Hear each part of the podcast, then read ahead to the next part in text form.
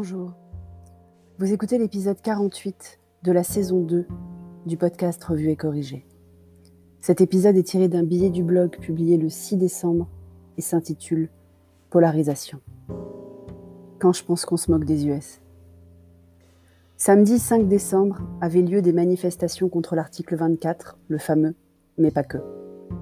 Pour dénoncer ce qui apparaît aux yeux de certains comme une loi liberticide, contre la réforme de l'assurance chômage aussi, je crois, et tout un tas d'autres revendications diverses et variées.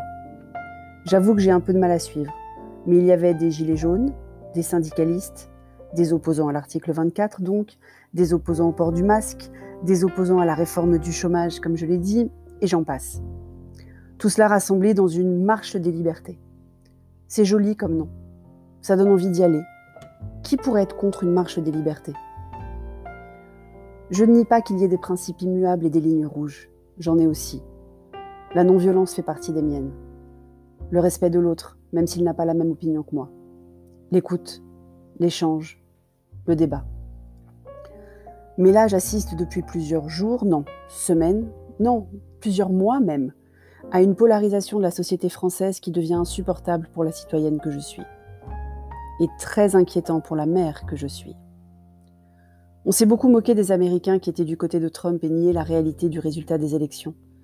Mais là, je me dis que c'est l'hôpital qui se fout un petit peu de la charité quand même. L'opposition systématique est de mise, et sans aucune subtilité ou prise en compte de la différence entre le groupe et les individus qui le composent.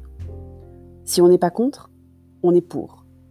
Si on n'est pas contre tout, mais seulement critique ou dubitatif sur un bout, on devient complice. Si on se permet de remettre en cause les méthodes de contestation, même si on est d'accord sur le principe de la contestation, on est vendu.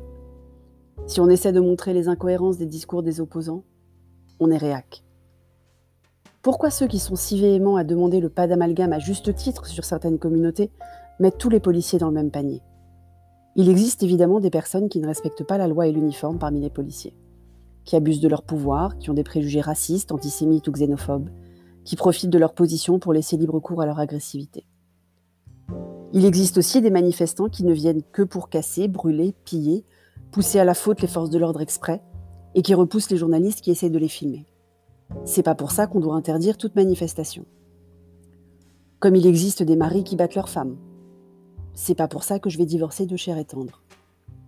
Comme il existe des bouchers qui découpent mal la viande, mais c'est pas pour ça que je vais devenir végétarienne. Comme il existe des coiffeurs qui ratent une coupe, mais c'est pas pour ça que je vais me couper les cheveux moi-même. J'exagère?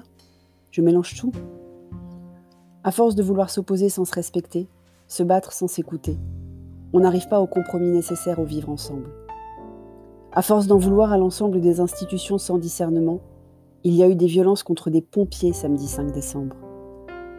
À force de réclamer plus de liberté en empiétant sur celle des autres, il y a eu des commerçants qui ne pourront pas essayer de rattraper un peu leur chiffre d'affaires perdu du confinement avec les achats de Noël. Je ne sais quoi penser. Sur la loi proprement dite qui propose de condamner la diffusion d'images de policiers non floutés à côté d'appels à la vengeance ou à la violence sur les oppositions à des caméras ou drones pour filmer des lieux publics par les mêmes qui ne veulent pas flouter les visages des policiers, sur les pertes de liberté clamées par ceux qui empêchent en fait tout le reste de la population de sortir de chez eux les samedis. C'est un sujet tellement polémique que j'ai longuement hésité à en parler. Mais je pense sincèrement faire partie de la majorité silencieuse, celle qui se pose des questions légitimes tout en essayant de faire la part des choses, celle qui croit que brûler le mobilier d'une banque ne fera pas avancer le schmilblick d'un pouce, celle qui souhaiterait sans doute que ceux qui organisent les manifestations aident à l'organisation aussi de leur sécurité, plutôt que de chercher à retourner les ripostes des forces de l'ordre attaquées contre elles. Et puis après tout, j'ai bien envie d'organiser une opposition, moi aussi. Je me suis insurgée en privé jusque-là sur la loi qui interdit les chaufferettes en terrasse en hiver. J'adore aller prendre un café en terrasse sous une chaufferette. Et je sais que c'est un plaisir auquel je n'aurai plus jamais accès. Mais je n'ai pas été casser un supermarché et brûler une banque pour autant. Ça soulage tant que ça? Je devrais essayer, remarque. Merci de m'avoir écouté. Si vous écoutez sur Apple, surtout laissez un commentaire avec vos 5 étoiles, c'est très important les commentaires. Et sur toutes les plateformes de balado-diffusion, abonnez-vous et partagez. À bientôt.